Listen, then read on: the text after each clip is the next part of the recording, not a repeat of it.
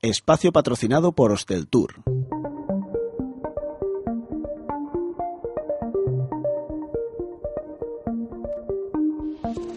Apuntes para el turismo. Llegamos al final de esta temporada del podcast Apuntes para el Turismo y lo hacemos hablando de tecnologías, aplicaciones, startups y digitalización. Ciudad Digital. Un informe de Minsight, la unidad de Indra, anticipa el impacto de la transformación digital en los retos sociales, económicos y urbanísticos a los que se enfrentan las ciudades europeas para mejorar la calidad de vida de sus ciudadanos. Para los expertos de Minsight, la tecnología permitirá impactar en aspectos como la eficiencia, el ahorro y desarrollar un modelo de turismo sostenible. Así, la ciudad se presenta como una plataforma abierta para fomentar la cooperación entre todos los agentes que participan en la actividad, una ciudad digital que será posible gracias al desarrollo de una nueva generación de servicios públicos proactivos y eficientes. Gracias a la tecnología en esta ciudad digital será posible monitorizar los niveles de polen y alertar a la población más sensible durante los picos de actividad, adaptar la vida de la ciudad a la población envejecida a través de la creación de espacios seguros y atractivos, la gestión del transporte para afrontar el reto del reparto modal equilibrado, soluciones de monitorización de redes de abastecimiento y control de residuos de acuerdo a un uso eficiente y facilitar una conectividad digital eficaz y la creación de plataformas de datos abiertos. Startups.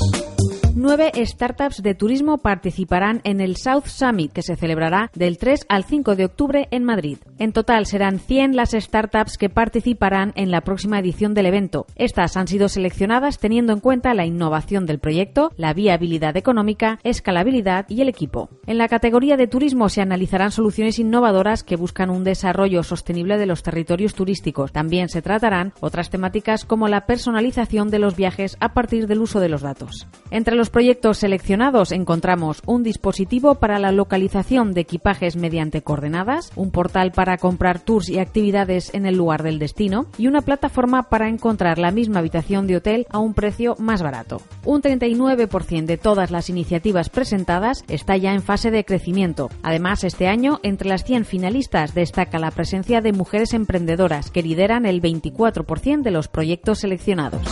Incubadoras. Renfe se ha unido a Guaira del grupo Telefónica para lanzar una incubadora y aceleradora de startups con el fin de impulsar la transformación digital de la compañía a las puertas de su liberalización. Adif, dependiente del Ministerio de Fomento, también ha manifestado a Renfe su intención de adherirse a este contrato. La incubadora buscará la transformación del sistema ferroviario a través de la colaboración en el desarrollo de ideas que añadan valor al mercado de la movilidad y el transporte. Entre los ámbitos de actuación de la iniciativa destacan la movilidad como servicio, el blockchain, soluciones de inteligencia artificial o big data. El programa va dirigido a cualquier proyecto que se encuentre en fase de inicio, con vocación de crecimiento, carácter innovador y que sea compatible con Renfe. Destino a Islas Cook. Acabamos la temporada viajando a las remotas Islas Cook, un paraíso en el Océano Pacífico a medio camino entre Nueva Zelanda y Hawái. Allí se encuentran los restos de un hotel conocido como The Mystery Hotel, que hoy es una inusual atracción turística. Desde 1987, el hotel ha sido objeto de interés por parte de inversores extranjeros, pero los diversos intentos siempre han resultado fallidos. Los lugareños dicen que todos los negocios relacionados con el hotel fracasan debido a una maldición lanzada en 1911. Ninguna compañía tendrá éxito hasta que la tierra regrese a sus legítimos dueños. Las islas Cook fueron pobladas por primera vez en el siglo VI por pueblos de la Polinesia que emigraron desde Tahití. Entre 1773 y 1779, el capitán James Cook reclamó para la corona británica el archipiélago que ahora lleva su nombre.